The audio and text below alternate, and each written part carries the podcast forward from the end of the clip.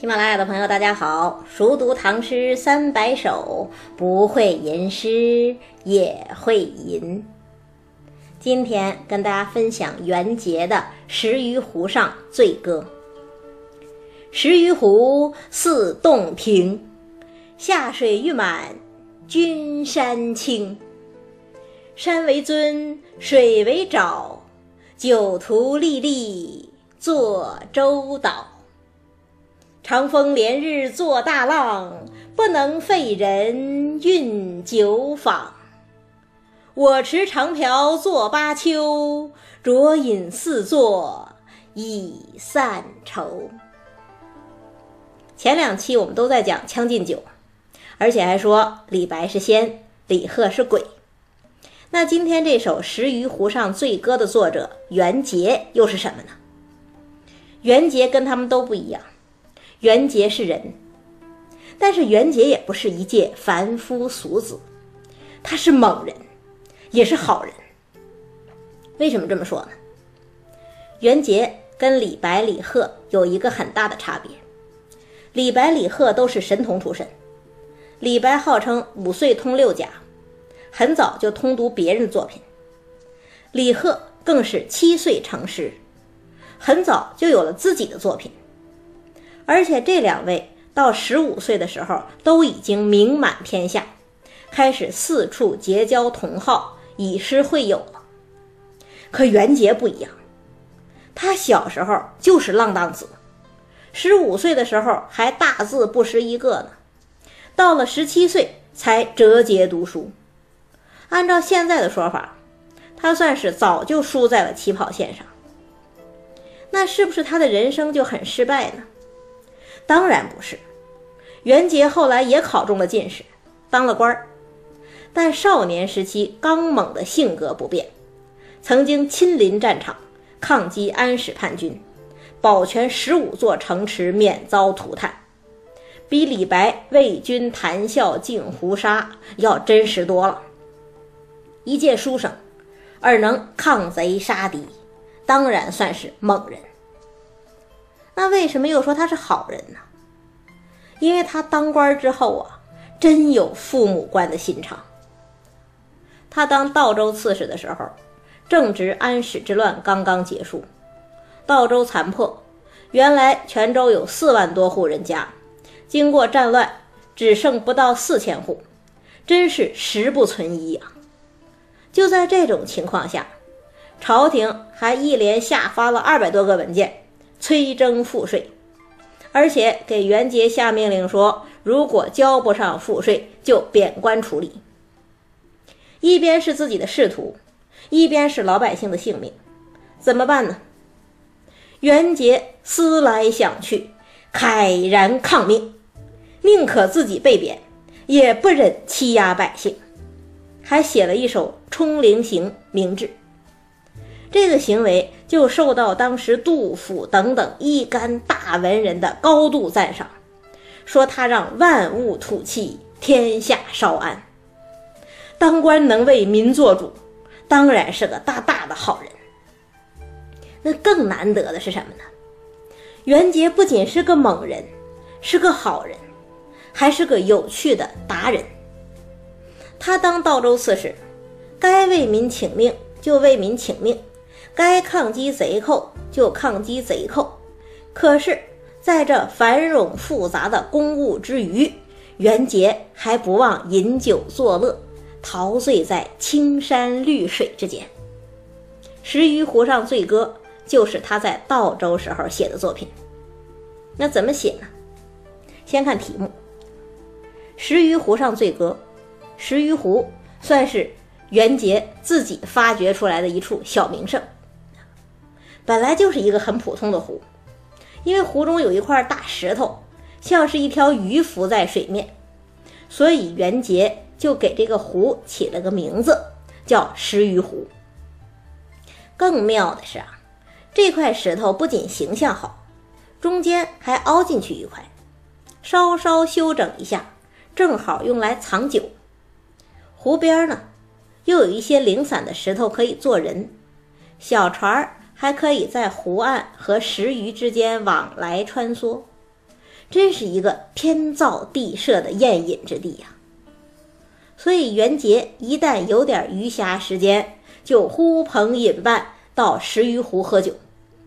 这首《石鱼湖上醉歌》讲的就是这么一次宴会的场景。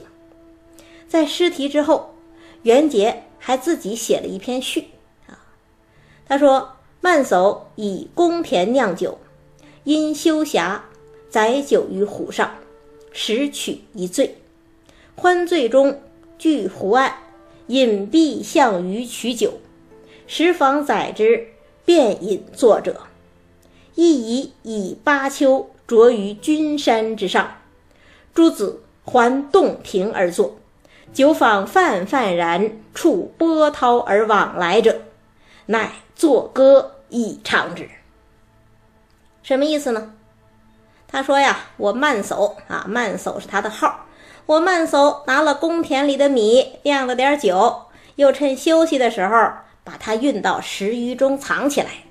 不时的到这里喝喝酒，买买醉，喝到微醺的状态，就靠着湖岸，伸长了胳膊到石鱼中拿酒，让小艇载着，分送给坐在周边石头上的朋友，让他们一醉方休。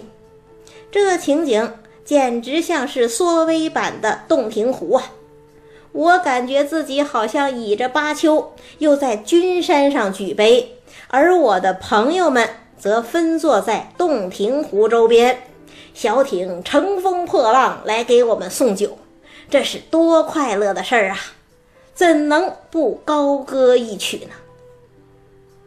大家仔细想想这篇序，元杰这是什么情调啊？这其实就是中国古人安排山水园林的情调啊！明明只是歇山微水。微不足道的，经过巧妙布置、合理想象之后，就仿佛有了名山大川的风范，让人身处弹丸之地，却能思接千里，神游于天地之间。这就是经典的文人情趣呀。那这样的情趣，怎么把它表达出来呢？看第一句：“石鱼湖似洞庭。”下水欲满，君山青。一湾小小石鱼湖，在我眼里像洞庭。夏天湖水涨起来，石鱼仿佛君山青。是不是这么翻译啊？这句诗就这么简单，把石鱼湖比作洞庭湖，把石鱼比作君山，湖水满涨，山色青青。虽然是夏天，却有一份难得的清凉感扑面而来，让人觉得心情是那么愉快。那第一句写山水之美，第二句该转到人了。山为尊，水为沼，酒徒历历坐舟岛。徜徉在这山水之间的，可不是一般的人，而是一群酒徒啊。所以他们看山不是山，看水不是水，那是什么呢？在这些人眼里，山就是酒樽，水就是酒沼。酒徒们一个个坐在湖中的小岛之上，指点河山，痛饮美酒，这是何等惬意，又是何等意气风发呀！这样的良辰美景，赏心乐事。酒徒们当然心满意足，恨不得时时到石鱼湖厮混。可是呢，天公不作美，连日风雨大作，怎么办呢？看第三句：“长风连日作大浪，不能废人运酒坊。”连日风雨，白浪滔天，又算得了什么？送酒的小船照样在石鱼和洲岛之间往来穿梭，把美酒送到每一个酒徒的面前。这句话写的真有意思，有意思在哪儿啊？通常来说呀，我们战天斗地的时候，总想赋予它一些特殊的，甚至是比较壮阔的意义。比方说李白写“长风破浪会有时”，那是对人生价值的追求啊。范仲淹写“君看一叶舟，出没风波里”，那是讲生计的艰难。可是元杰的小船乘风破浪是为了什么呀？只是为了给酒徒送酒而已。这有什么深刻的意义吗？没有。但是，快乐难道不算是人生的意义吗？乘风破浪的追求快乐。这不也是一种人生的豪气吗？酒送到了，酒徒朋友们都高兴了。元杰呢？袁杰也感受到了由衷的快乐。什么样的快乐呀？看最后一句：“我持长瓢坐巴丘，酌饮四座以散愁。”我就拿着一个长瓢，稳坐巴丘。给这个针灸，给那个针灸，让大家有忧的解忧，有愁的散愁。这是多好的主人呐！这里没有李白的“五花马，千金裘，呼儿将出换美酒”这样的豪情，也没有李贺“琉璃钟，琥珀浓，小槽滴酒，珍珠红”这样的奢华。跟他们相比。元杰的酒宴太平凡了，甚至让人联想起了学校食堂里打饭的大师傅，给这个一勺，给那个一勺，眼看着嗷嗷待哺的学生们期待而来，满意而去。他平凡，但是这里的感情却是真快乐。虽然元节也说浊饮四座以散愁，但这个愁。不是李白那个“与尔同销万古愁”的愤懑，也不是李贺那种“酒不到刘伶坟上土”的悲凉。这个愁大概就是柴米油盐、公务应酬等等琐碎的烦恼，它容易生，也容易解。所以，当元杰说“我持长瓢作巴丘，酌饮四座已散愁”的时候，我们真的相信这个愁解开了，这群酒徒们快乐了。这是属于凡人的小快乐，但也是我们每个人能理解到甚至分享到的真快乐呀。这种快乐最像谁呢？我个人觉得啊，最像《醉翁亭记》里的欧阳修。树林阴翳，鸣声上下。游人去，而禽鸟乐也。然而禽鸟知山林之乐，而不知人之乐；人之从太守游而乐，而不知太守之乐其乐也。与友同乐，与民同乐，是好人，也是快乐的人。这样的生活，难道不是最令人向往吗？再读一遍。十余湖似洞庭，下水欲满君山青。